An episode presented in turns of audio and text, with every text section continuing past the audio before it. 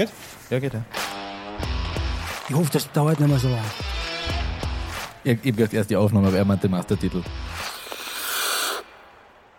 Da sind wir. Da sind wir wieder. Da sind wir ohne Chris Baumer. Und bitte sag heute nicht lieber Vorname. Ich danke, weiß, habe ich schon gemerkt. Ich habe das einmal die Folge nachgeguckt die, beim Daniel Welser. Das war echt Den hast du begrüßt wie äh, Staatsbesuch, Staatsgast. Staats, Staatsbesuch. ja. Aber man, man wird ja besser. Weißt du, man muss ja man muss sich immer kritisch sehen, oder? Ich glaube, dass sich unsere Zuhörer fragen, wann dieser Zeitpunkt bei uns eintrifft. Aber wir haben noch nie einen aktiven Manager eines, mittlerweile muss man sagen, Eishockey-League-Clubs bei uns gehabt. Ice Ähm, League. Eishockey-League. Eisleague. Eisleague. Ja. Ich sage immer Eishockey-League. ja Sicher da, sicher. Da bist du nie falsch. Warum war sie eigentlich gar nicht? Ja, weil weißt du, du bist äh, deklarierter KAC-Fan und da will kein anderer kommen. Das ist ein Blödsinn. Ich glaube, es geht darum, dass wir immer die Angst gehabt haben, dass wenn wir einen Manager einladen, dass der quasi nur so ja, La- Steh, Stehsätze von sich gibt. Larifari und Eins wissen wir, der, der heute bei uns ist, von dem hat es ganz, ganz selten Stehsätze gegeben. Der ist ein harter Knochen, das darf man, glaube ich, voller Anerkennung Absolut. sagen. Ja, servus, dass du bei uns bist. Schön, dass du gekommen bist. Oliver Piloni vom KAC. Servus, Oliver. Gern, grüß euch. Wir wollten dich zum Einstieg fragen, was hast du, was hast du falsch gemacht, dass du KAC-Manager geworden bist? Ja, ich hätte was Scheiß lernen sollen. Und du bist einer der längsten. Wie lange machst du das Ganze jetzt schon? ähm, gekommen bin ich 2008. Blöde Frage, war das alles geplant oder hast du gesagt, na, Manager halt einen Eishockey-Verein? Du warst nämlich vorher im Golf. Genau. Also ich war sieben Jahre oder zehn Jahre, ich weiß das gar nicht mehr, am Golfplatz in Seltenheim. Und dann bin ich gefragt worden, ob ich die Position einnehmen will. Nachdem Golf und Eishockey so ähnlich ist, oder? Nachdem, nachdem die meisten Eishockeyspieler im Sommer golfen gehen. Ich muss aber sagen, ich habe schon vorher öfters dem Tommy Hafner, meinem Vorgänger, geholfen. Also Vorvorgänger, weil da war der Peter Czernitz noch dazwischen. Und da habe ich schon öfters mitgeholfen. Und so bin ich aber auch zum Golf gekommen, weil der Tommy aufgehört hat in Klobein. Und dann habe ich ihn getroffen, wie er vom Pumpe rausgekommen ist. Und dann hat er gesagt, warst mit deinem Studium fertig, könntest statt mir Geschäftsführer in Klobein werden. Aber wie war das mit dem, mit dem KAC-Manager? KAC war ja damals noch irgendwie so ein elitärer Kreis, da hat niemand rein können, also wer nicht der Familie zugeneigt war, oder? Das war ja damals so. Also das war ja nicht so, wie der Verein jetzt geführt wird als Profi GmbH, sondern das war ja doch eigentlich ein Club, also so ein kleiner Verein mit honorige Herren. Nee, aber die honorigen Herren sind ja noch da. Also, und die habe ich damals auch schon gekannt. Ja. Jetzt nicht nur von meiner Tätigkeit als Eishockeyspieler beim KC, sondern die waren ja am Golfplatz. Aber jetzt nicht um zu arbeiten, sondern um Golf zu spielen. Erklär vielleicht einmal dem Publikum, und da, da müssen wir kurz auf der faktischen Seite bleiben. Was macht der Manager? Weil früher, der Martin hat es richtig angesprochen, hat es Clubs gegeben, da hat es einen Vorstand gegeben. Ah, das war lang vor der Zeit, bevor alle Clubs in GmbHs umgewandelt worden sind.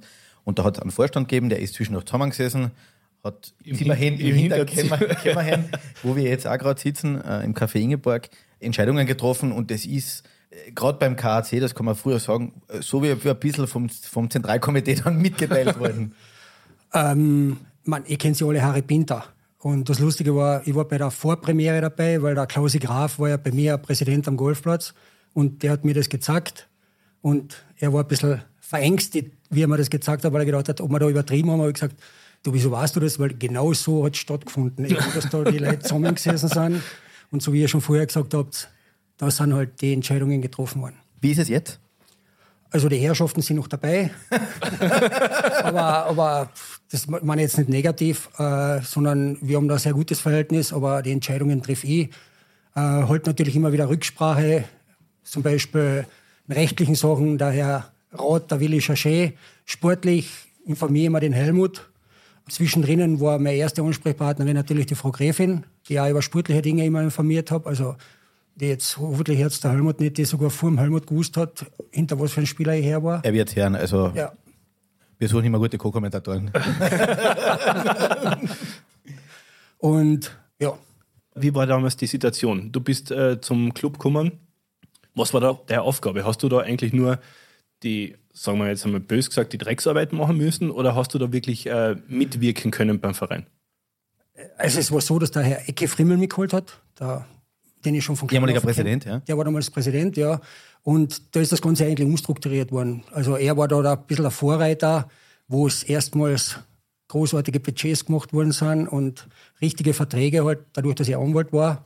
Und ähm, ja, aber damals war halt eine Sekretärin, eine zweite Sekretärin mit dem Kiki Markowitz, der für alles zuständig war, und der Erich Böhem, der Sprecher war und der das Marketing gemacht hat. Also mehr wie drei Leute waren wir nicht. Und jetzt haben wir halt bei Partien bis zu 100 Leute. Also das ist schon ein bisschen ein Unterschied. Wahnsinn. Das war aber mein eigener Vorstand nicht. Also wenn wir 100 Angestellte werden an der Partie, weil teilweise glauben sie noch, es sind noch immer drei. Du hast gesagt, äh, kleine Struktur am Anfang. Reden wir über den KAC. Ich meine, äh, du hast, bist unter Anführungszeichen in Klagenfurt groß geworden. Reden wir über den Verein. Wie ist der? Die Strukturen haben wir kurz genannt, aber was ist das Selbstverständnis vom KAC? Also ich glaube, dass wir selber gar nicht wissen, wie groß der KAC eigentlich ist. Also eine Geschichte mal hat mir der Helmut erzählt, der war irgendwo in Grönland oben auf einem Schiff und dann ist in einer mit einem KC-Pullover immer weggelaufen. Oder jetzt als Beispiel, vor ein paar Tagen war in Wien, da stehst du im VIP-Raum, du glaubst, du bist im KC-VIP-Raum und jeder redet dir ab. Also ich mir gerade ein Getränk geholt und dann stellt sich einer neben hin und sagt, das heute ist aber von uns nicht meisterlich. Man, ich habe mir das Getränk nicht geholt, weil ich gefeiert habe, sondern natürlich war ich auch enttäuscht, aber da sieht man schon, und in Klagenfurt für mich zum Beispiel, also ich kann nirgendwo hingehen, wo über den KC, also es wird überall über den KC geredet. Also ich habe keine ruhigen Minuten. Das war das heißt, der, KAC, der KAC verfolgt die bis in die Freizeit, bis wenn du jetzt äh, Jesolo am Strand bist, wahrscheinlich selbst dort, oder? Ich gehe nicht nach Jesolo am Strand. also ich war, ich war jetzt die letzten drei Jahre, glaube ich, einmal auf Urlaub mit der Freundin und ich suche mir da schon Sachen aus, wo ich nachher hoffentlich einmal ein bisschen abspannen kann. Was macht den KAC aus? Was ist das Besondere vom KAC? Das ist eine gute Frage. Also ich glaube, jeder, der Eishockey spielt in Österreich, will einmal beim KAC spielen so wie vielleicht beim Fußball jeder einmal bei Rapid spielen will. Und ja, was macht es aus? Also, es ist ein altes Logo, es war eine alte Halle, ich habe ein altes Büro und das gehört einfach zu der Tradition dazu. Man, mittlerweile haben wir Gott sei Dank eine renovierte Halle. Ich versuche in meinem Büro etwas neuer zu machen, aber ich habe schon gehört, wir müssen unser Logo ändern, weil in der NHL zum Beispiel haben alle Tiere dabei und das und das. Aber wenn ich mir jetzt noch anschaue, Traditionsverein in der NHL, New York Rangers, da wird sich keiner getrauen, kein, das Logo Kein Buchstaben wird ja. jetzt geändert. Ja, ja Boston jetzt, Bruins oder so. Ja. Jetzt haben Traditionsvereine, vor allem sehr erfolgreiche Traditionsvereine, der KC ist der erfolgreichste Verein in Eishockey Österreich, immer das Problem, sie werden als arrogant angesehen. Der KC egal, ich, mein Bub spielt im Nachwuchs und da hast du immer, ja, die kommt wieder, die KC-Eltern kommen wieder, der KC, so auf die Art, der lebt noch vom alten Glanz und Glory, aber so stark sind sie gar nicht mehr. Wie geht man damit um? Weil äh, du, hast, du hast eine super Frage früher formuliert, die werden wir dem alle dann gleich stellen.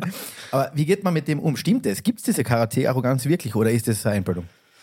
Äh, sie wird nicht gelebt, aber es wird angenommen, dass alle arrogant sind, weil ich sehe das ja, jeder Spieler, der beim KC spielt, du bist arrogant.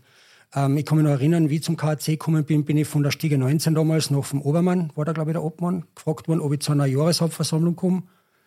Ja klar komme ich. Ja, aber was du kommst. Ja, und die nehmen den Brand auch noch mit. Also so viel. Naja, die sind arrogant, ab beim Verein, die kommen da sicher nicht. Also ich bin der Letzte, ich werde zwar als, sehr oft als arrogant angesehen, nur weil ich halt nicht durch die Stadt laufe und jeden um den Hals fall und nicht jeden grüß, das wirft man sogar meine Freundin vor, weil die in einem Reisebüro gearbeitet hat. Die ist wieder heimgekommen und hat gesagt, heute habe ich wieder angetroffen, der hat gesagt, du bist ein arrogantes Arsch. aber man, wenn die Leute mich so sehen, aber ich glaube nicht, dass ich es eigentlich bin. Also ich bin eigentlich sehr zugänglich und wenn einer mit mir redet, wenn man konstruktiv, kann man über alles reden. Aber wenn du natürlich von Rauschiger angepöbelt wirst, das ist nicht so lustig. Aber was macht, löst das irgendwas bei dir aus, wenn du jetzt das hörst? Meine, das geht ja nicht an dir spurlos vorüber. Du liest das ja wahrscheinlich im Internet, irgendwie kriegst du das auf alle Fälle mit. Aber was löst das bei dir aus? Kriegst du eine Wut, weil du opferst ja doch, sag ich mal, sicher, du hast sicher 70 Stunden Wochen, oder? Na, Wut nicht. Äh, ich habe das ja früher schon gesagt, äh, wo ich angestellt habe, dass ich den Job mache. Also ein bisschen Elefantenhaut habe ich schon und ich meine, ich kann das schon einschätzen, ist es beim KT so, und das ist natürlich auch Geschichte mit Traditionsvereinen, dass die Zündschnur einfach kürzer ist beim Vorstand, bei den Fans, wahrscheinlich auch intern, dass man sagt, beim KT ist immer so, du gewinnst die erste, war mein Gefühl immer, ich noch bei der kleinen Zeit war, du gewinnst die erste Partie in der Saison, damit das Minimalziel ist der Meistertitel, du verlierst die erste Partie in der Saison oder zwei, drei Partien und dann vielleicht ein Derby auch noch, abgeschrieben. Manager weg, Trainer weg, alle Spieler ausgehauen, Eismaster weg, wir müssen von Null anfangen. Also, wenn ich mal kurz äh, zwischenfunken darf, also wir sehen das ja selbst. Martin Quendler, stellvertretender KC-Manager. Na, aber wir sehen das ja bei, unsere, bei unserem Feedback oder bei diesen User-Reaktionen im Internet.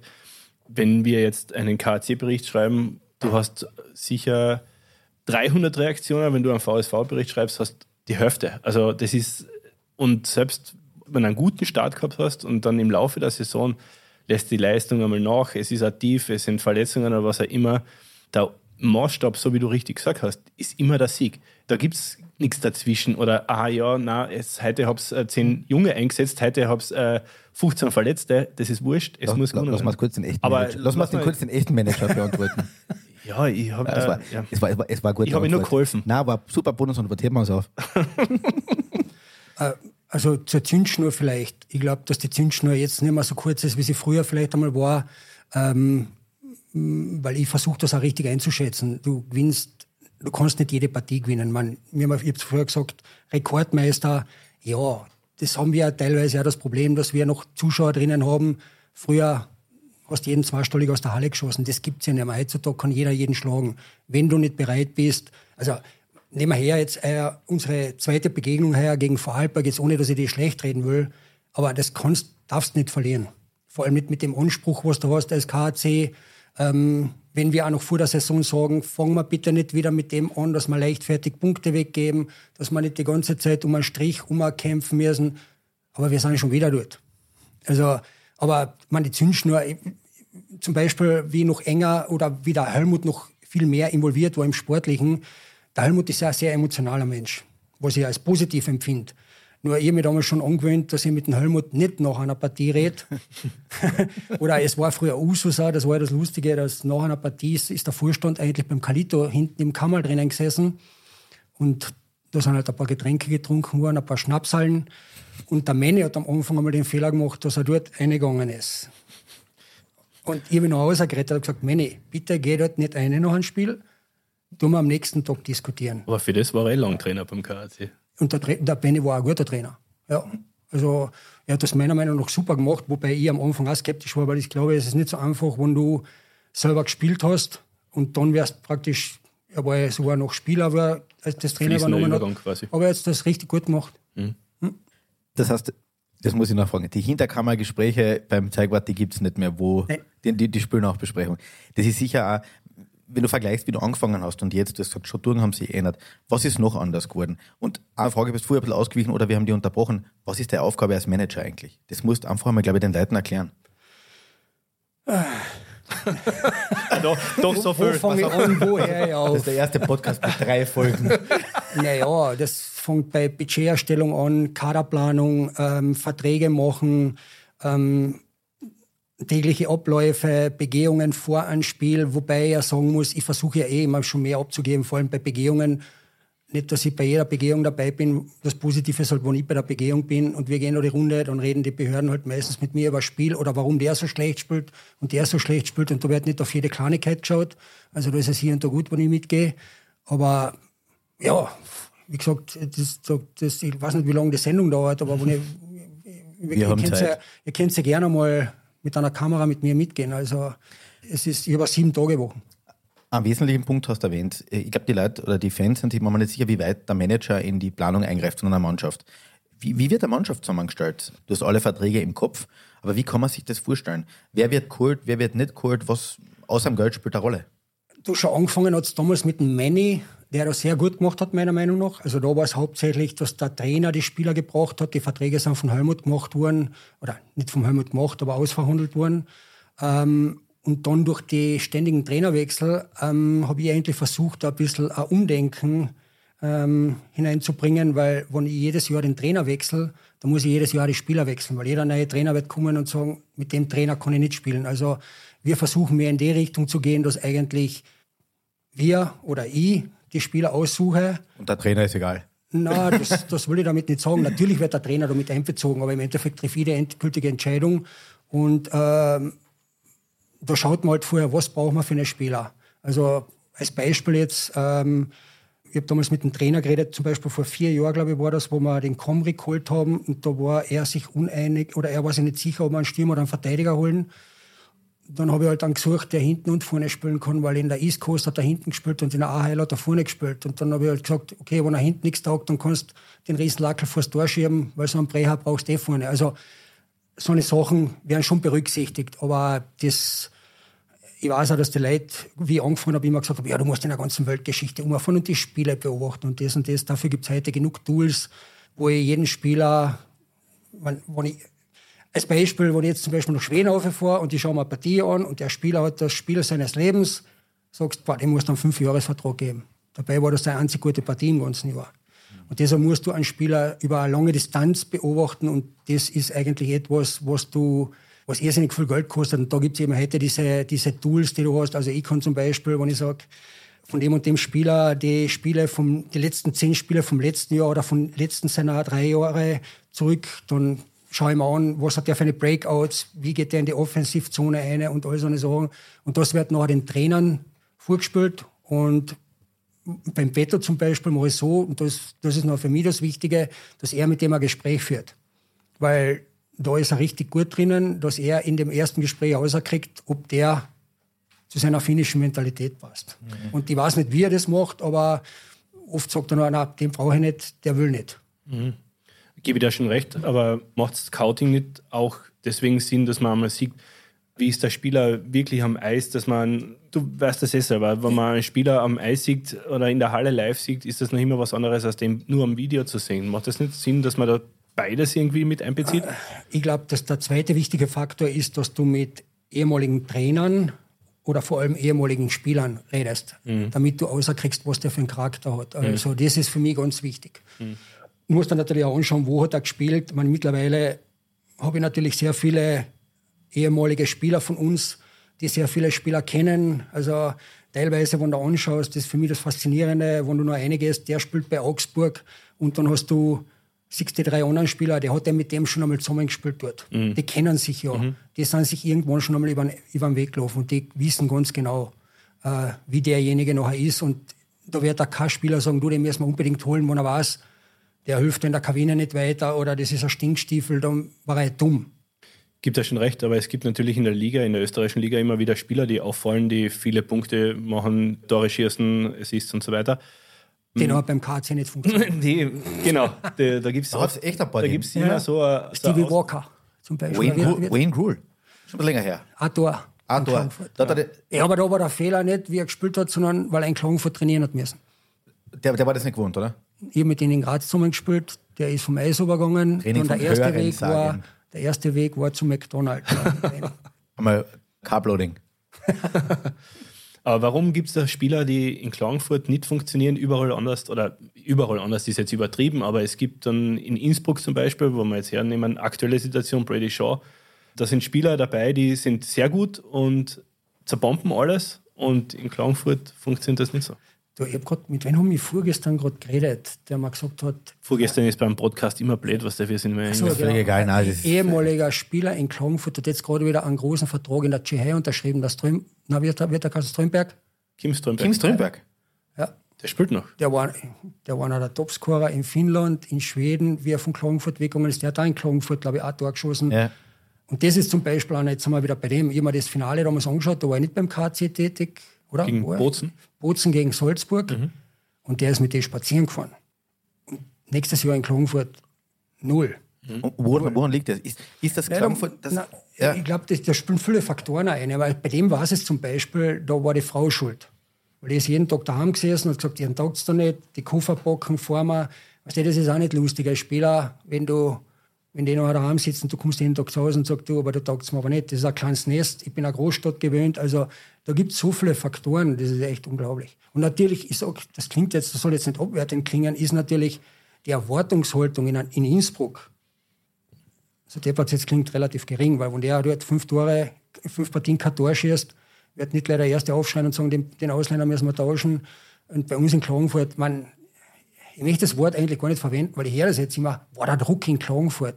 Ja, aber der Druck ist überall, den hast du in jedem Beruf und bei allen Sachen. Und das musst du halt in Kauf nehmen. In Klagenfurt sind die Erwartungshaltungen so. Und deshalb, man, auch bei den Pressekonferenzen bist du dabei, die Frage immer an die Spieler, was ist denn euer Ziel? Und ich weiß noch, das letzte Mal, kannst du dich erinnern, wo ich reingefahren bin, habe gesagt, ich finde die Frage unfair, wenn du dir dem Kapitän stellst, weil wenn der jetzt zu dir sagt, er will Achter werden, sitzt er morgen bei mir im Büro, weil der Anspruch in Klagenfurt ist es nicht. Wenn der aber sagt, ich will Master werden, Sitzt da dann, bei wird, dann wird jeden Tag nur darüber geschrieben, boah, die wollen Master werden. Und Also Playoff ist einmal ein Minimumziel, was du jedes Jahr hast. So wie der Helmut Reichel immer gesagt hat, wir wollen ins Finale und dann schauen wir mal. wer war der personell der beste Griff, den du selber gemacht hast? Und wer war der meines Erachtens Ausländer, der jemals in Klagenfurt gespielt hat? Der beste Ausländer, der jemals in Klagenfurt gespielt hat. Ich war noch zu jung, ich habe den Merzig zu wenig beobachtet. Der Nielsen war gut, Quartalnov, obwohl der auf der gegnerischen Blauen gewartet hat. Also so könnte es heute nicht mehr spielen, weil die eigene, das eigene Drittel hat er nur vom Herrn sagen gekonnt. Der hat gewusst, irgendwo da hinten muss ein eigenes Drittel existieren, aber aber ich glaube auch die aktuellen Ausländer, also ab Wiedersen eigentlich, wenn du überlegst, der war Topscorer in der DL mit 28 Jahren, äh, bei einem Topverein, MVP dort in der Playoff, dass so einer nachher nach Klagenfurt kommt, das war, glaube glaub ich, eigentlich schon eine große Sache. Aber vom Menschlichen her war in der letzten Zeit sicher einer der besten, den wir geholt haben, war der Fischi. Mhm. Aber Kirk, wie sie alle heißen, Jeff Shanes war unglaublich. Also, Direkt aus der NHL? Der war zum Beispiel, ah, der war, der nein, war, der war Mannheim. Ja. Der Deutschland, ja. Der war zum Beispiel zu dem Zeitpunkt, waren wir eigentlich noch ein Ableger von der DL. Also das heißt, bevor er nach Hause geflogen ist, hat er gesagt, ich nehme noch ein Jahr mit in Klagenfurt.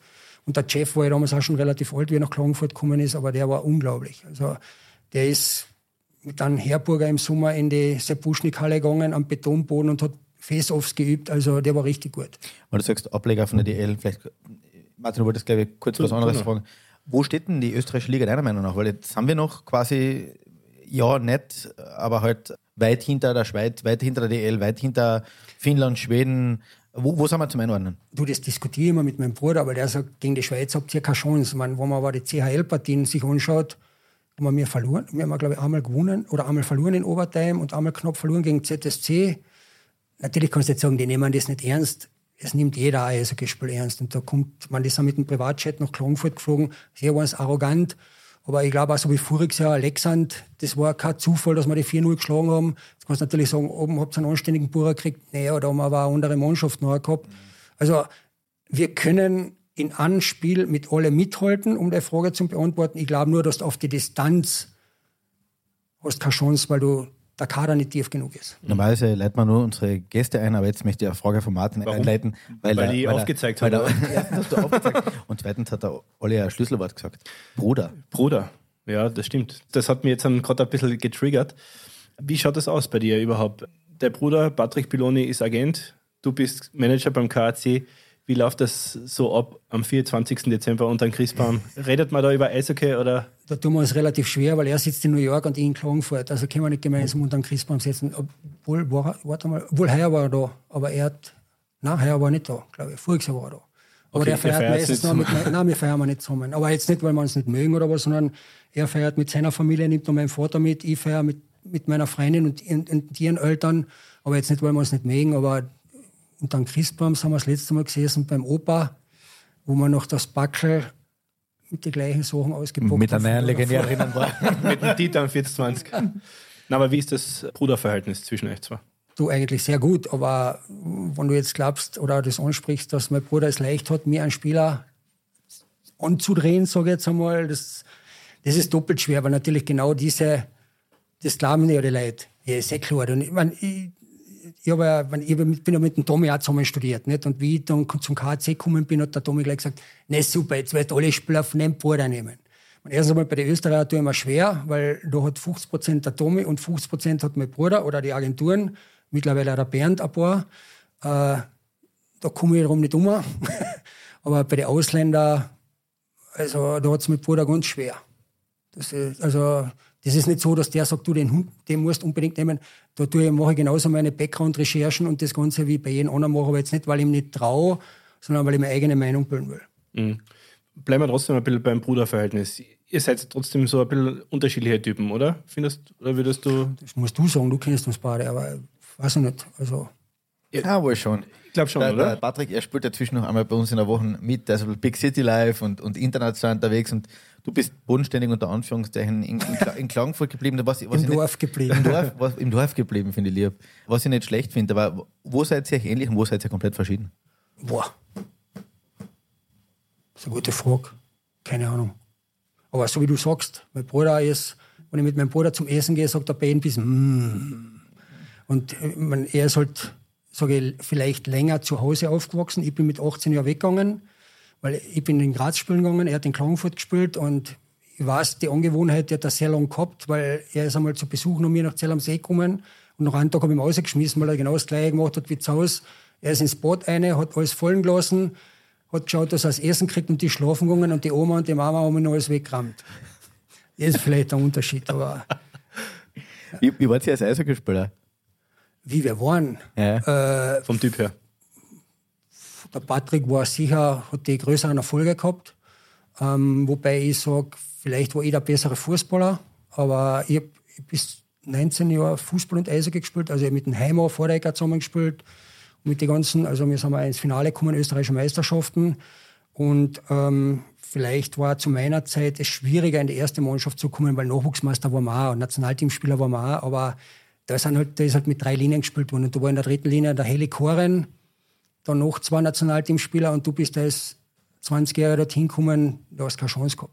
Ob sie zwei eigentlich zusammengespielt haben, du warst ja bei DEK schon landet, du ja, aber auch, oder? Da, aber da ist, was nicht sagen, da ist der Kollege vielleicht der Spur, glaube ich. Ja, ich wollte das nur mal von dir persönlich. Eine kleine Spur ober mir gespielt, wie man so schön sagt. Bleiben wir kurz bei der Mannschaftszusammenstellung und die Frage mit den Ausleihen war lustig und wie der, der Patrick versucht, Spieler zu vermitteln. Plauder ein bisschen aus dem Nähkästchen. Es hat ja doch einige Legionäre schon in Klagenfurt gegeben, äh, der eine Kollege ist mit dem Hinterkopf auf der Porzellantoilette aufgeschlagen und war dann auch nur ein paar Partien beim KAC, weil er. Du hast ja keinen Namen weil, weil, Wir müssen keine Namen nennen. Schon Betz. Der war zum Beispiel von meinem Bruder. Aber da muss ich ja sagen, dass der aufgeschlagen hat, war ja nicht ganz unschuldig, weil er ist mit ihm am Weihnachtsmarkt gegangen.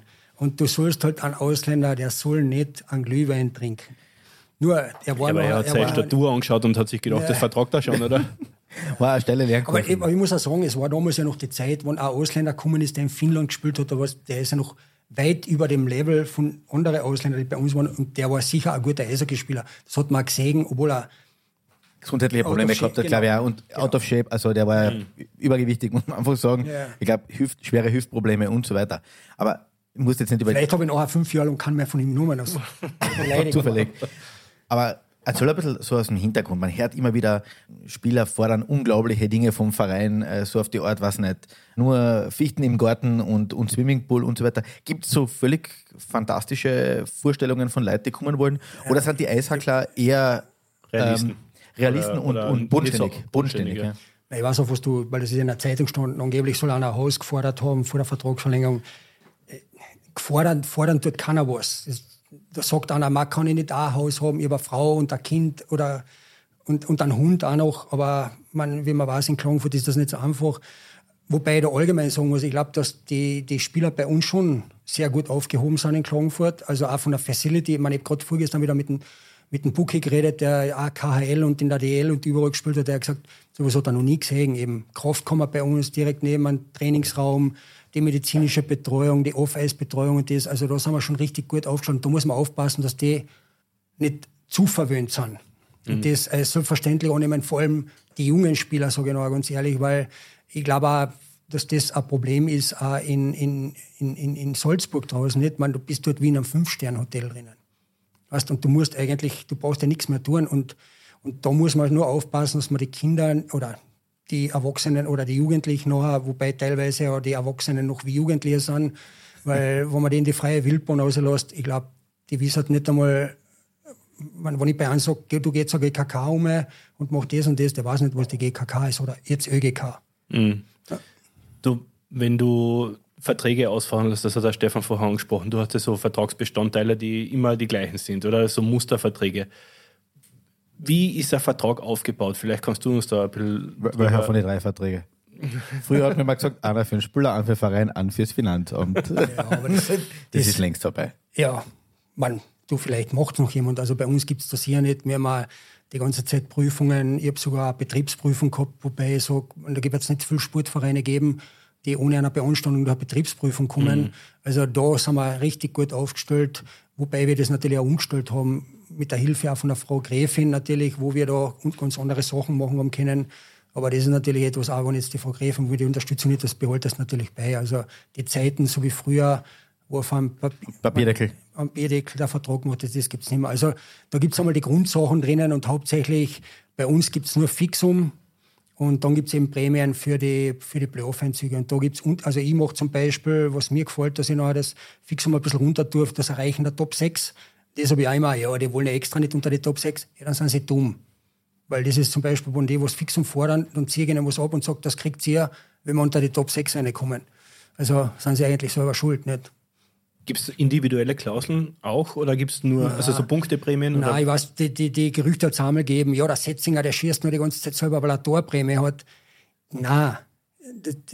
Der Einzige, der das einmal gehabt hat unter meiner Zeit, war der Lundmark. Der hat eine Punkteprämie gehabt. Das heißt, das war aber wurscht gewesen, weil wenn er, ist er ein Trottel, wenn er schießt, wenn der andere am leeren Kosten nicht steht, weil er kriegt genauso eine Prämie. Das heißt jetzt aber nicht, dass er pro Punkt eine Prämie kriegt hat, sondern wo der Punktbester ist in der Mannschaft.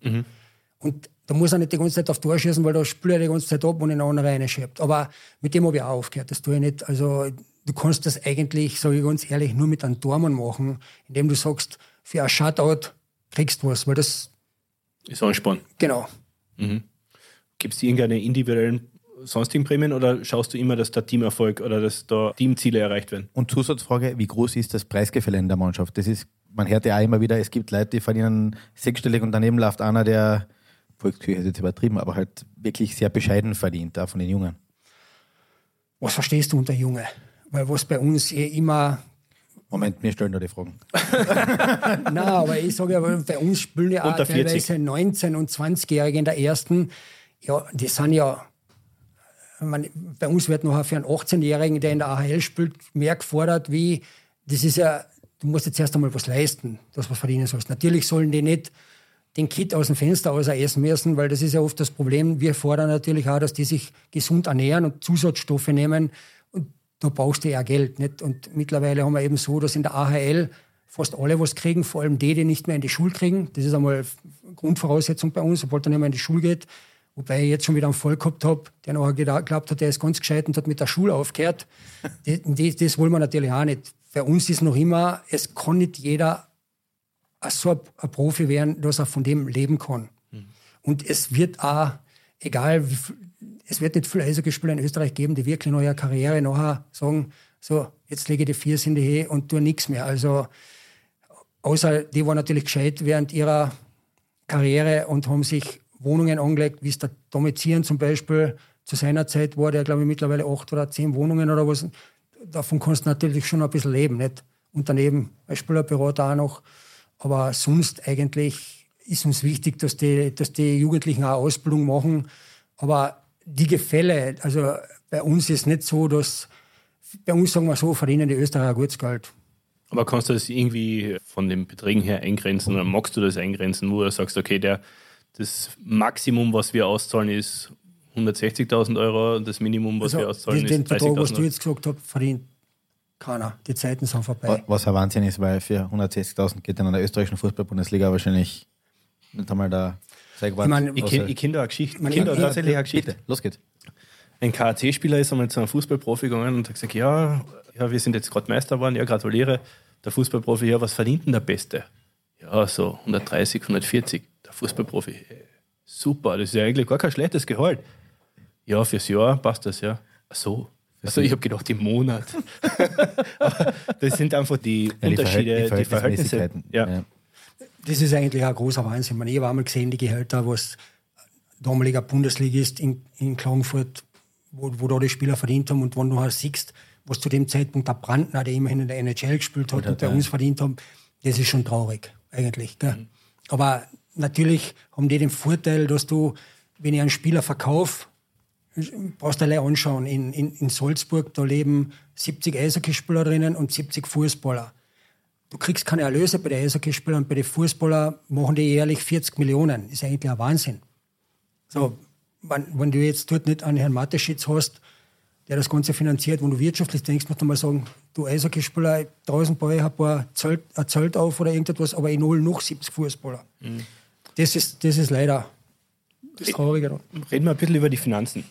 Also- ich schwöre dir, du hast mir original blindes Verständnis. Wir, Ja, müssen, wir müssen zusammenziehen. Ja, unsere Frauen haben nur was dagegen, glaube ich. Ah, na, Wochenende sind wir immer daheim. unsere Viecher.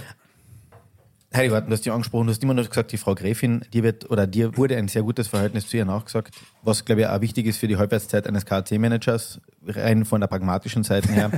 In Klagenfurt, als sie verstorben ist oder als die Nachricht von ihrem Tod umgegangen hat, Kassen, so jetzt geht dem KC das Geld aus. Jetzt ist erledigt, jetzt ist zusammengerammt, jetzt können wir rückwärts zahlen, bis der KC weg ist. Wie schaut es wirklich aus? Also rückwärts zahlen wird der KC nie, weil den KC wird es immer geben. Und wir sind sehr dankbar für die Unterstützung, die wir von der Frau Gräfin gekriegt haben und auch noch kriegen. Und vor allem auch für den Umbau, den sie jetzt mitfinanziert hat, weil das ist eben genau das, was du ansprichst. Das gibt uns natürlich die Möglichkeit, in Zukunft andere Geldsourcen aufzumachen, wo wir mehr Geld verdienen können. Und in die Richtung sind wir schon gegangen und werden wir noch weitergehen. Also, also den KC wird es immer geben. Also dafür machen wir auch Nachwuchsarbeit. Und ähm, ich weiß nur zum Beispiel in einem Jahr, da war sie einmal verärgert, da hat sie ihre Zuwendungen gekürzt und da ist mir noch mitgeteilt worden, ja, jetzt steht halt weniger Geld zur Verfügung. Und in dem Jahr habe ich zum Beispiel eine Mannschaft zusammengestellt, wo wir ins Finale gekommen sind, mit einem Trainer, der vorher noch nie Trainer war. Also Das müsste 2017 gewesen sein. mit den Pellegrims, ja. Und das sind halt, weißt du, weil du ja früher angesprochen hast, das mit meinem Bruder, teilweise habe ich nachher gesehen, hey, die Spieler sind mir überhaupt nie angeboten worden. Aber nur, ja, aber die sind ja viel zu billig für einen KC. Billig heißt aber auch gar nicht, dass die schlecht sind. Man, ich nehme jetzt als Beispiel her, ähm, kann ich ruhig einmal eine Zahl auch sagen, so wie ein Neil, der ist nach Klagenfurt gekommen, der hat 18.000 Euro im Jahr verdient.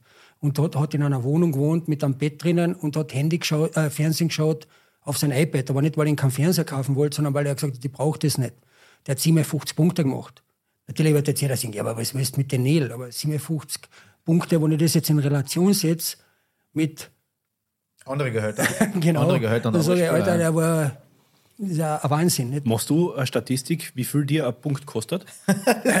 Aber na, das haben wir schon einmal gemacht, ja. Aber ich, ich, ich tue ja auch so, also ich sitze ja nicht da und lege mich auf einen Spieler fest, sondern du hast ja mehrere Spieler.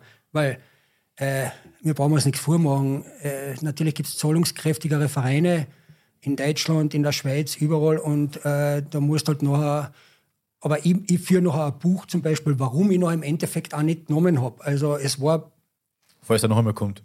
Nein, nein, aber mich interessiert es noch, ob ich, ob, ich mit der, ob ich mit der Einschätzung richtig war. Weißt? Mhm. Also, Bei wem hast du dich geärgert? Hat es einen Spieler gegeben, wo du so wo du mir so gedacht hast, verdammt, der ist uns durch die ja. Lappen gegangen? Einmal ist mir ein Spieler angeboten worden, der war die ganze Zeit verletzt.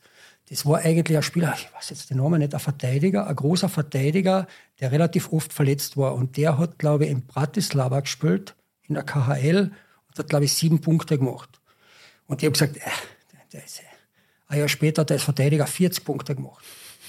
So, nur ein Jahr später wieder hat er nichts gemacht und der hat mit 30 seine Karriere beendet. Der hat noch, also was der, das Also der ist- hat noch in das- einem Jahr alles rausgeholt? Der hat eine Breakthrough-Season gehabt, hat dann einen Zwei-Jahres-Vertrag, einen großen unterschrieben und das nachher komplett abgekackt. Also das ist für mich das Faszinierende oft. Dann, dann interessiert es mich oft, Mhm. was ist da passiert. Was man, oder genauso, wenn ein Spieler auch von uns weggeht oder man, ich verfolge die eigentlich immer weiter und schaue mir das an. Und ja, mittlerweile ist halt auch das Problem, dass natürlich jetzt in Deutschland, also jetzt auch von der Qualität her, weil du mich das früher mal gefragt hast, um auf das nochmal einzugehen. Also ich glaube, dass man in Deutschland, sieht man in die Vorbereitungspartien nicht nur wir und Salzburg, sondern die anderen Vereine, die guten deutschen Vereine schlagen. Ähm, aber die haben mittlerweile die Budgets so nach oben geschraubt, also auch Vereine, die nicht so viel gezahlt haben, dadurch, dass sie eben Sponsoren haben wie Magenta, die pro Verein 600.000 Euro zahlen und, und Benny, das, das wir da keine Chance mehr haben. Da Das brauchst du gar nicht mitbieten. Okay. Das heißt, die, euch werden die Spieler gar nicht mehr angeboten, weil ihr die einfach nicht mehr zahlen könnt. Ist das richtig? Äh, Oder schon angeboten, nein, aber werden- also angeboten. Entweder also, sind sie jetzt billig oder jetzt teuer. Nein, ja, ja. ich habe mir zum Beispiel angewöhnt, dass ich eigentlich gar nicht mehr viel um, um, umfälsche bei, bei Spielern, sondern dass ich den Agenten sage, und das wissen die auch schon, also meine Anfrage ist, äh, was will er verdienen, Familienstand und hat dann einen Hund. So deppert es jetzt klingt, weil mir ist schon passiert, sage ich auch wieder bei meinem Bruder, dass der gesagt hat, wobei ich den Spieler habe bei ihr ausgesucht, habe ich gar nicht gewusst, dass er von ihm ist, Mark Popovic. Und weil da bin ich eigentlich noch Ah, Husky sucht. nach Zagreb, nein, nein, das war ja der lustige Geschichte, nach Zagreb gefahren, weil da der Doug Mays mich runtergeschickt hat, weil da unten spielt einer, den hat er vor acht Jahren in der Schweiz gehabt. Du hast dann angenommen. Und wie ich runtergefahren bin nach Zagreb und die haben mir das angeschaut, das war der Morrison. Der hat sogar bei Washington NHL gespielt, Schuhgröße 46, hat sich aber kaum noch bewegen können. Und ich habe gesagt, du Doug, ich meine, eine KHL so blöd klingt, großer Verteidiger, Remit aus oder schau, dass du die Mittellinie kriegst und Dump hinein. Und da habe ich den Mark eben gesehen. Nicht? Und da war das Lustige, ich habe meinen Bruder gar nicht wegen einem Popovic angerufen, sondern eben angerufen, weil da bei, bei Dynamo Moskau, den ich mir angeschaut habe, hat a, Robinson gespielt. Matt Robinson, der jetzt vor zwei Jahren, glaube ich, noch Team Kanada gespielt hat, bei der Olympiade oder was. Und unglaublich. Also, ich habe so etwas noch nie gesehen. habe ich gesagt, du, habe ich den übersehen in der NHL? Sagt er, nein, der ist von ihm. Und der spielt jetzt seit das zweite Jahr in der Nummer, aber was der, halbe Million oder was der verdient. Aber der hat zum Beispiel vor zwei Jahren noch in der Allsvenskan gespielt und dort 30.000 Euro verdient. Da habe ich gesagt, ja, aber warum bringst du mir nicht so einer mal? Nicht jetzt, jetzt geht nicht. Jetzt kommt hoffentlich bald der Hund. Nein, und dann, dann war ich mit dem Popovic, nicht? dann habe ich gesagt, du, der, ja, der hätte eh gerne mal eine Meisterschaft gewinnen, aber den kann ich mir nicht leisten. War aber relativ, war richtig erschwinglich, sage ich jetzt einmal. Und dann ist er nach Klagenfurt gekommen und hat gesagt, ja, Familienstand, ja, Frau und ich glaube auch Kind. Ich natürlich eine Zwei-Zimmer-Wohnung, perfekt. Dann ist er gekommen, Frau, zwei Kinder, Hund. Der natürlich angefressen. Dann habe ich Patrick angerufen und gesagt, du, jetzt kannst aber du dir eine Wohnung suchen oder der soll in deine Wohnung ziehen. Wo soll ich jetzt eine Drei-Zimmer-Wohnung herkriegen? Also, das sind eben Sachen, die ich den Agenten vorgebe und ich verhandle noch nicht, sondern ich sage, für was will er kommen? Und die, die Antwort von den Managers am meisten, was kannst du zahlen? Meine Antwort ist nichts. So, deshalb, weil das ist ja Hin- und Herspielerei. Und meistens, wenn du noch sagst, das und das zahle ihm, dann geht er zu einem anderen Verein, schaut, dass er irgendwie mehr kriegt. Und das ist ja, das ist, man, ich habe eh schon keine Zeit. Zeit kann ich anders auch verschwenden. Was war der größte Beinahe-Deal? War das äh, Lubomir Wisnowski? Der war einmal im Gespräch. Entschuldigung, Entschuldigung, für mich als Eishockey-Outsider. Slowakischer Spieler, slowakischer Ex-NHL-Spieler, der war bei den New York Highlanders mit dem Michi Grabner zusammen und wäre eigentlich sicher damals top gewesen, oder? War das der Liga ist mir noch Michael Bibonka in Erinnerung. Der war aber weit vor meiner Zeit. Dem habe ich gespielt. Mit dem hast du gespielt? Ja, der, hat gegen, der habe ich in Erwald gespielt. Und der war der, der am meisten Fotos geschossen hat, weil sowas hat er noch nie gesehen. Da war drei Meter Schnee und der hat, da waren keine Stehplätze mehr frei und er hat sich gewundert, warum alle aus dem Bus ausgestiegen sind und eingegangen sind in die Kabine, weil nur für zehn Leute zum Umziehen waren, der Rest hat sich im Bus umziehen müssen. Lass ihn ausreden. Nein, das war, ich weiß, aber die Geschichte habe ich gehört, dass der Bibonka vorbeigefahren ist bei der, bei der Freieisfläche in Erwald, geschaut hat und gesagt hat zu den Kollegen, boah geil, schaut's da unten auf Freieisfläche, uh, Oldtime Hockey, schau wie viele Leute noch begeistert Eishockey gespielt und Alex hat, ja, in zwei Stunden stehst du da unten auf der, auf der Platten und der hat sich genau, dem haben sie vergessen sagen, dass in Erwald im Freien gespielt wird. Ja, herrlich.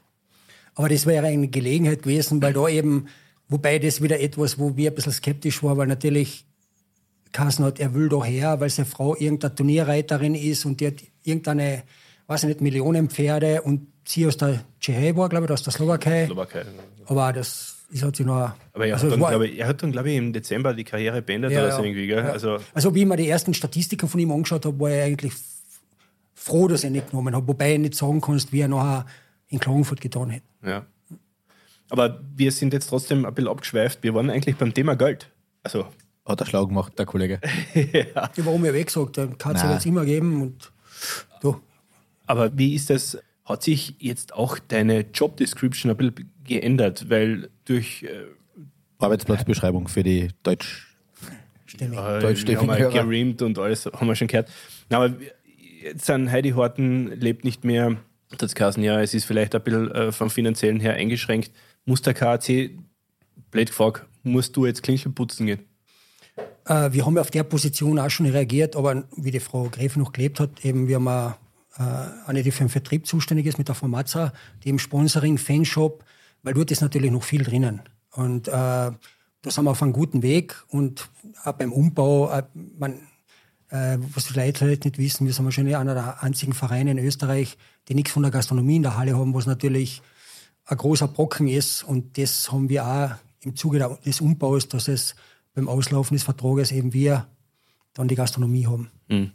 Wie viel Budget hast du zur Verfügung? Weil du gesagt hast, du hast Budgetplanungen. Wie viel bleibt dir? Weil du hast ja jetzt nicht nur die Kampfmannschaft, sondern du hast ja den Nachwuchs, den ganzen, das Farmteam, darf man ja nicht vergessen, verschlingt einen Haufen Kohle und den ganzen Nachwuchs. Wie viel bleibt dir oder wie viel hast du zur Verfügung?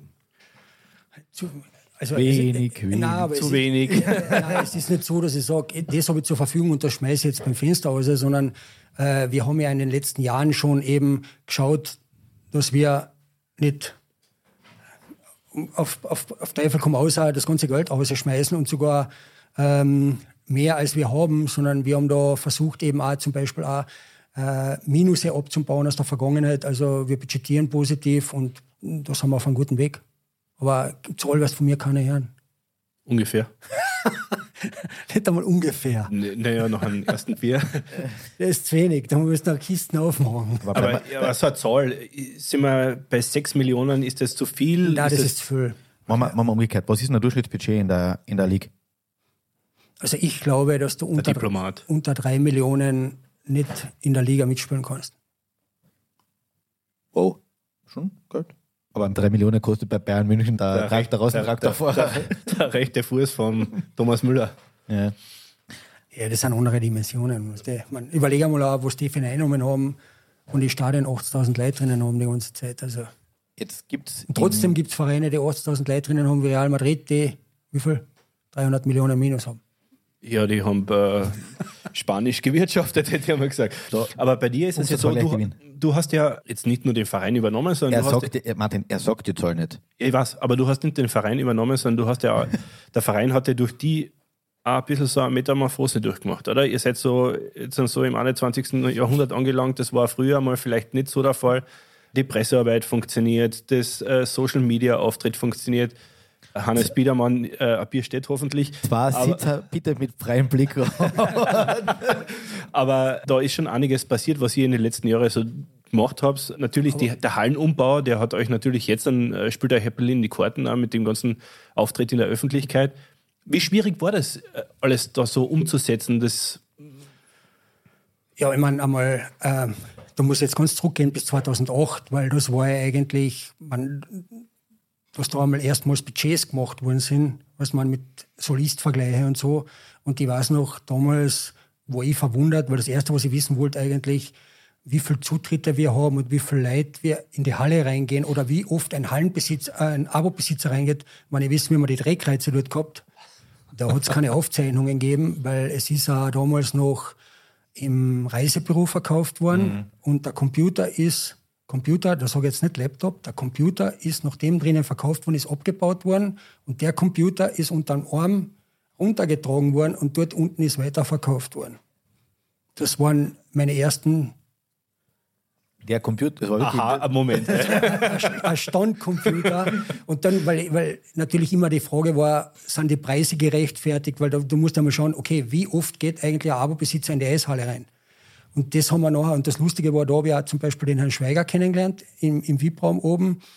Und der hat nachher gesagt, ja, er versucht im KC schon äh, mit einem Ticketsystem, so wie es in der NHL und so, und eben, eben, eben äh, äh, ein, ein, ein äh, Buchhaltungsprogramm, wo das Ganze eben noch erfasst wird und alles. Und dann habe ich gesagt, ja, ich möchte, schauen wir das gerne einmal an. Und dann haben wir das eben gleich gemacht und haben eben die Zutrittskontrollen damals, kann ich mich erinnern, habe ich noch, weil da hat es ja geheißen, im Stadion draußen wird die, die Stadion zurückgebaut.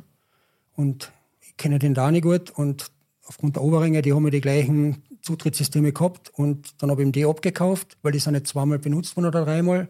Die sind zurückgegangen in die Firma, sind praktisch neu, alles neu gemacht worden und ich habe praktisch um 50 Prozent billiger nagelneue Dreckheize gekriegt mit dem, mit dem Zutrittssystem, was auch die draußen haben. Deshalb haben wir das auch beim, so wie beim Freilufthabe kombinieren können, weil ich das gleiche Zutrittssystem wie draußen habe und ich habe zum Beispiel von herinnen draußen die Drehkreuze auch steuern können. Das heißt nichts mehr Karten abreißen, sondern tatsächlich Ja. mit elektronischer Verfassung. Bitte, du wolltest irgendwas sagen oder habe ich ich, die jetzt? ich war ganz fasziniert in eurer Kartendiskussion. Wir müssen über einen zweiten Eishockeyspielenden Verein in Kärnten kurz reden, die hinter dort, wo bei uns der Nebel aufhört, fängt fängt's bei dir an. Reden wir kurz über den VSV. Und eins ist klar, nachdem wir jetzt einen Podcast mit dem Olli gemacht haben, müssen wir den VSV-Manager einladen. Ich glaube, das ist gesetzt. Na, das ist Pflicht. Den machen wir dann um zwei in der Früh, aber an, an, späten, an späten Slot. Nein, ist ja fair. reden, reden wir, nein, es ist ein Blödsinn, aber das gehört dazu. Ich habe gestern gerade mit der U13 gegangen, VSV verloren, da wird nur noch Wunden lecken. Ja. Okay. Olli red, Deswegen äh, hast du soll ein blaues Hemd an. Erzähl ein bisschen über, den- über den VSV, über die Rivalität und dem VSV ist es teilweise, das hat man gehört, finanziell nicht gut gegangen und ich glaube, das bedeutet auch, dass es dem KC eigentlich nicht gut geht, weil die Derbys, auch wenn das, wir haben es immer angesprochen schon, das erste Derby in der Saison, das war zahnlos hoch 12, aber es gehört dazu. Red ein bisschen über das Verhältnis zu, zu Villach und, und auch vielleicht über das Wechselspiel. Du, die Rivalität, die hat es ja zu meiner Zeit gegeben. Und egal ob im Nachwuchs oder in der ersten habe ich noch, wohl, ich habe in der ersten gespielt, oder war ich 18, aber ich weiß gar nicht, ob ich gegen Villach gespielt habe. Kann ich mich mehr erinnern, schon so lange her.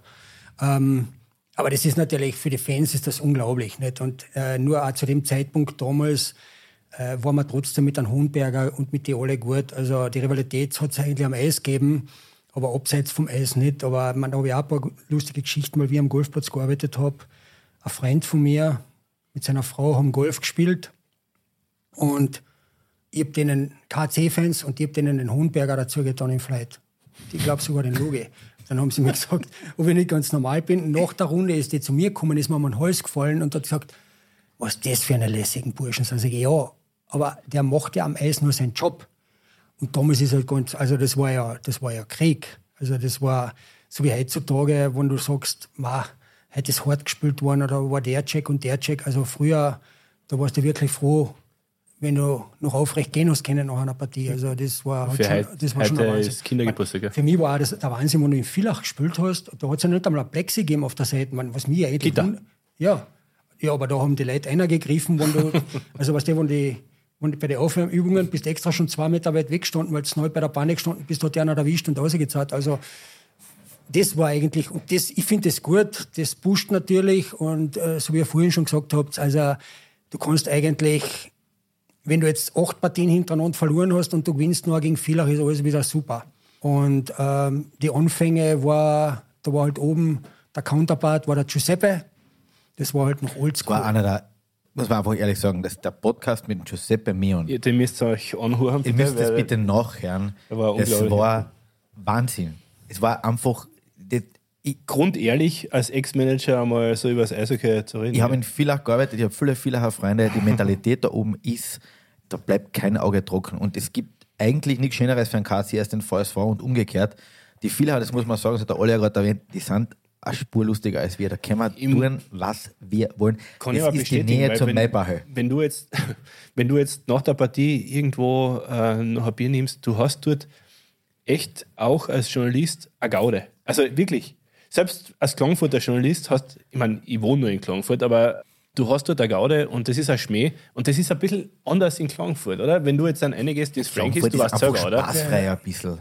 Oder ja, aber wenn du danach in, nach der Partie, du kannst gewonnen haben, gehst einer ins Frankies und trinkst ein Bier und da hörst du einen Jammerer, oder? Und, und die Villacher sind sehr situationselastisch, weil wir haben ja den, den Podcast mit dem Daniel Wölser, mit dem Mampe gerade gemacht. Und da hat er ein bisschen geredet, dass er ja fast beim VSV gelandet wäre, oder ein gutes Angebot gekriegt hat. Und Kampfgeist, drunter hat sofort geschrieben, eigentlich ist er ein Blauer. Na, das waren, das waren lustige Zeiten eigentlich. Auch noch bei den Sitzungen und so. Da, also da, waren richtig tolle Sachen mit dem Giuseppe dabei. Also ich Freestyle, kann mich nur erinnern, einmal da haben wir über irgendetwas abgestimmt und er war voller Verfechter. Ich weiß nicht mehr genau, um was es gegangen ist. Und ich weiß noch, danach habe ich ihn einmal getroffen im VIP-Raum in Salzburg. Mit zwei müssen wir reden. Das ist ja Wahnsinn. Was, was, was tun wir mir da? Sag ich, aber Giuseppe, du hast dafür gestimmt. Ich habe dagegen gestimmt. Also und, und so eine Sachen, also es war richtig lustig, dann hast du halt was getrunken danach und also es war noch nicht so, wie soll ich sagen, jetzt ist es mehr auf ein, einer geschäftlichen Ebene. Da war es halt da, da, so wie ich es gerade vorher gesagt habe, da war halt noch mehr der Schmäh drin. Aber es war das Gleiche beim Spielen auch. Weißt du, du bist mit den Spielern am Eis, das war Todeskampf und danach du zusammensitzen können auf ein Bier. Also, und ich weiß auch, ich, ich war ja auch in meiner Funktion, da mit, wo ich bei der Liga war, der war ich Liga. öfters in Villach oben. Und wenn ich dort reingekommen bin zum Gute, zum Kennzeichen, ist drinnen gestanden, da schiebt, nein, nein. So. Servus, Lotzale, komm her, mit dir trinken wir eins, du bist der Lässiger. So ist Also, der das, Klassiker. Da, da, ist, das, da steht oben, oder was steht, da ist der Schiebe oben gestanden und ich habe mit der zusammengespielt. Also ich habe mit einem, mit einem, mit einem ähm, ja, wie heißt dann, mit dem Sievets zusammengespielt. Leo, Trainer gewesen, ein bisschen anderer. Also das war ja. Aber Peter Schiwisti, also Schiwi, Peter Schiwisti ist schon Aber das äh, Beste war der, ne? Sekulic war der Beste, mit dem habe ich auch zusammengespielt. Der war Jonas, unglaublich. Jonas Sekulic. Ich hab den, ich Den hab den Wir, wir haben den einmal angefragt wegen einem Podcast. Wenn er heute zuhören sollte, wir würden ihn gerade noch einmal Ja, das ist- verpflichten. Ich, ich habe einmal mit ihm eine Geschichte gemacht, also so eine Busreportage mit dem äh, Säcke. Das war unglaublich. Also Ehrlich, das war, richtig ehrlich. Ich habe mitfahren dürfen damals äh, mit dem Hanno Jerbenbe War äh, er, war er Zeigwart, gell? Und der Säcke war Zeitwart. Wir sind heimgekommen um zwei, drei in der Früh, es hat geschneit. Der Säcke hat gesagt, so, jetzt kann ich gleich wieder ausrucken. hat er die Straßen auf Vordermann gebracht. Also der war wirklich, muss man sagen, mit Herzen mit und ihm, Seele dabei. aber der, Ja. der ist ja echt blaues Blut bis in die letzte Zehenspitze. Und die, wie, wie wir in Klagenfurt einmal eine Derby gehabt haben und der Säcke war eben Zeigwart bei denen. Drittes Drittel und der Säcke fängt die Schläger zum Zusammenbocken an und tragt sie ein und sagt, Säcke, was tut's denn, geht denn ein Drittel? Mit den Arschläger kannst du nichts gewinnen.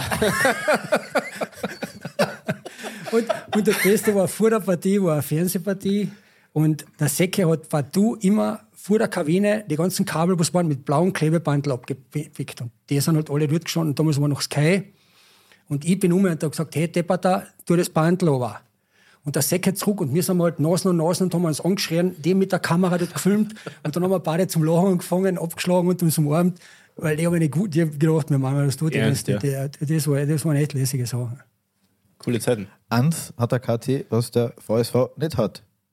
Eine neue Halle. Also eine Old Man in New Cars, eine umgebaute neue Halle. Einmal frisch drüber lackiert. Jetzt haben wir diesen Umbau sehr eng verfolgt. Du nicht nur eng, sondern du hast alles gekriegt wahrscheinlich von äh, Netze, Gitter, schlechte Sitzpositionen, alles ist teurer, keine Stimmung mehr. Warum nehmen wir graue statt rote Sitze? Soll ich die fragen? Erklär mal, wie, wie dieser Hallenumbau zustande gekommen ist. Bist du happy damit? Ja, auf alle Fälle. Also man, ich bin, so wie ich früher schon gesagt habe, 2008 und ich glaube sogar 2008 war Bürgermeisterwahl und damals kann ich mich noch erinnern, sind die drei Kandidaten am Eis gestanden und haben gesagt, eine neue Halle für euch mit Tafeln. So wie bei jeder Bürgermeisterwahl gehabt und im Endeffekt glaube ich nicht, dass wenn wir jetzt nicht mit der Unterstützung, die, auch von der Stadt natürlich und von der, von der Frau Gräfin, dass wir nichts gekriegt hätten. Auch natürlich auf der wirtschaftlichen Situation gebürdet, wo es jetzt, brauche ich nicht sagen, die finanziellen Probleme. Und ähm, ich weiß, dass damals im Gespräch war eben auch ein, eine neue Halle am Minimundus oben, 15.000 Leute. Ähm, ja, wir haben ein Fußballstadion für 30.000 Leute. Äh, natürlich kriegst du einmal 15.000 eine, wenn du Derby spielst oder wenn in der Playoff-Arbeit ist und dafür spielst du aber Leibach wahrscheinlich vor 500 Leute, weil die Leute sagen, Abo brauche ich mehr, kannst kaufen oder Karten kriege ich immer. Und ich glaube auch, dass der Standort gut ist, weil ich kenne das aus Deutschland und ich habe ja, seitdem ich beim KC bin, ich war in Deutschland Hallen angeschaut und Ingolstadt und Düsseldorf ist ein gutes Beispiel. Die waren Also ja, Hallen gescoutet, ja, Spieler gescoutet, nein. Nein, nein, der, wenn ich die Halle angeschaut habe, habe ich schon Spiele auch angeschaut. Ich meine, ich war in Schweden oben und damals war der Ecke mit und da haben angeschaut, da hat der, Divo gespielt in Stockholm. Mit, er hat gespielt bei, Fier, na, bei Djurgården, na, Ferestad, Djurgården. Und der Ecke war mit und hat gesagt, welchen Spieler hat das dann aussagen? Habe ich gesagt, du kannst nur eine Linie nehmen, die spielen ja Schach da unten. Ich meine, ihr habt sie ja oben schon, meine, das ist ein Top-Liga. Aber da siehst du keine Turnovers, keine 3 gegen 2, kein 2 gegen 1, das ist Schach. Und deshalb tun sich, glaube ich, auch so einzelne Spieler, ein gutes Beispiel ist auch einer, spielt in, De einer hat in Deutschland gespielt, der spielt jetzt in Schweden oben, ist Meister geworden, ist einer der Topscorer oben, in Köln hat er komplett abgekackt. Also das ist schwer. Aber will ich nicht ablenken, jetzt kommen wir wieder auf das zurück. Halle. du hast. Aber Zurück zur Halle. Entschuldige, Entschuldige, ich war ja beim Scouting. Das Scouting, das ist ein bisschen Du so hast mein mir Thema. weggebrochen. Ja, genau, hör auf, Das lass unterbrechen nicht. Jetzt lass uns fertig Scouting? erzählen. Wie Weil Vorwürfe halt zur Halle zu gehen. Na, du, teilweise sind ja mit den Einschränkungen, die sind ja berechtigt. Nicht? Aber nur, wir werden natürlich versuchen, äh, dass das noch verbessert wird. Ähm, es war ein bisschen anders geplant, es ist ein bisschen gestrichen worden. Also vor allem mit, den, oder- mit oder, den Gitter, ja. Aber sonst bin ich hoch zufrieden mit der Halle. Und man sieht ja jetzt, wir haben eine 85-prozentige Auslosung. Jetzt kannst du sagen, siehst, hätte jetzt noch 2000 Zuschauer mehr. Ja, trotzdem, trotz der 85-prozentigen Auslastung haben wir eigentlich pro Partie 300 Abo-Besitzer, die nicht kommen. Und das wäre eigentlich toll, auch von ihrer Seite, wenn sie die Karten zur Verfügung stellen, weil dann könnte der andere die Karten nehmen und sie kriegen auch was zurück, gut geschrieben. Also, Und der KT kann sie nochmal verkaufen, sagen wir uns ehrlich. ja, aber, der, aber, der, aber derjenige kriegt ja auch noch etwas. Verstehst du? Und das, also war eine Win-Win-Situation. Aber sonst im Großen und Ganzen sitze, ja, ich wäre ich wär bei, wann habe ich Partien dort spielen, umgerufen und sagt, warum habt ihr die Sitze nicht rot gemacht? Ja, wenn du in der Halle drinnen bist und du sitzt drauf, ist wurscht, ob der rot, pink, blau, grün ist, du siehst ihn ja eh nicht. Und wie oft, sagen wir uns ehrlich, bist du in der Halle drinnen, wo keiner drin ist? Der Stefan ständig. Ich, ich, ständig. Ja. ich spiele dreimal die Woche von Allianz Halle. Also mir, mir persönlich, ich kann jetzt Also sagen, keine Fans. die, ich kann jetzt sagen, die Frage war von mir. Ja. Nein, aber du, um, um eine Farbe, deshalb haben wir das LED-Band auch gemacht und den Würfel, damit wir da immer Farbe drinnen haben. Und ja, Aber wir müssen, wir müssen Aus. nur, er hat uns das Stichwort gegeben. Nein, es ist noch nicht aus. Warte Fans, mal. Fans. Nein, nein, nein. Du bleibst da. Nein, nein. Du, du hast noch nicht austrunken. Fans. Fans. Ich meine, wir, wir, hat- haben, wir haben vor kurzem einmal eine Geschichte gehabt bei uns in der Zeitung oder wir haben das auch äh, im, im Eiskalt-Blog. Bei Facebook haben wir gepostet, was ist das Problem des KAC? Und äh, da haben irgendwelche Leute dazu geschrieben, Spitzfindigkeiten und Gemeinheiten Oliver Piloni. Wie gehst du damit um? Spitzfindigkeit und Gemeinheiten Nein, gegenüber nein, den nein, Fans. nein, die haben äh, spitzfindige Fans und gemeine Fans haben dazu geschrieben, das Problem des KAC ist Oliver Piloni. Wie gehst du damit um? Für mich gibt es keinen gemeinen Fan. Der, der Fan geht ja rein und zahlt Geld dafür und erwartet sich Leistung. Ähm, und das ist jedem selbst überlassen, ob er da Stimmung macht. Und man hat ja bei einer letzten Partie wieder gesehen, es hängt ja sehr viel von der Mannschaft ab, damit da eine Stimmung reinkommt. Wenn die unten gescheit spielen, vor allem egal, ob sie jetzt gewinnen oder verlieren und die Zuschauer das Gefühl haben, dass sie alles gegeben haben, werden die Leute immer zufrieden sein. Jetzt ist einer der Hauptkritikpunkte gewesen, man hätte die Chance gehabt, der besonderen Fankultur in Klagenfurt quasi Tribut zu zahlen oder, oder den, Hut davor zu ziehen, indem man den Fans diese Kurve Süd gibt oder auch, wie ihr jetzt angeschaut, Spengler Cup, die Fans von Ambri oder die Halle Hinterm in Tor, Ambri, ja. wo sie hinterm Tor einfach Das war in rote, Davos, die rot, ja, das war jetzt in Davos, aber die Fans Ja, von Ambri waren Ambri, dort, ja. wo du sagst, hättest eine rote Wand hinterm Tor wahrscheinlich bis zur Hallendecken auf. Die Fans haben, glaube ich, oft das Gefühl gehabt, zu Recht oder zu Unrecht in Klagenfurt geduldetes Übel zu sein. Wenn es wenige in der Halle sind, braucht man mehr Fans, die drinnen sind. Wenn mehr Zus äh, Sitzer eine passen, war am besten sie trommeln draußen vor der Tür. Wie siehst denn du das? du, ich sitze eigentlich mit den Fanclubs regelmäßig zusammen. Und ich weiß auch, dass natürlich diese, diese Forderung da war, oder nicht Forderung will ich gar nicht sagen, aber die haben gesagt, wir hätten gern das da hinten drinnen. Nur, äh, man darf halt eins nicht vergessen. Äh, es gibt auch Leute, die zuschauen wollen und die wollen nicht, dass daneben die ganze Zeit einer schreit und irgendetwas. Also ich habe zum Beispiel früher, wo noch die alte Anordnung war, Leute gehabt, die im Süden gesessen sind, Sitzer, die gesagt haben, tu mich bitte dort weg, ich halte halt, ich halt die Trommlerei nicht aus.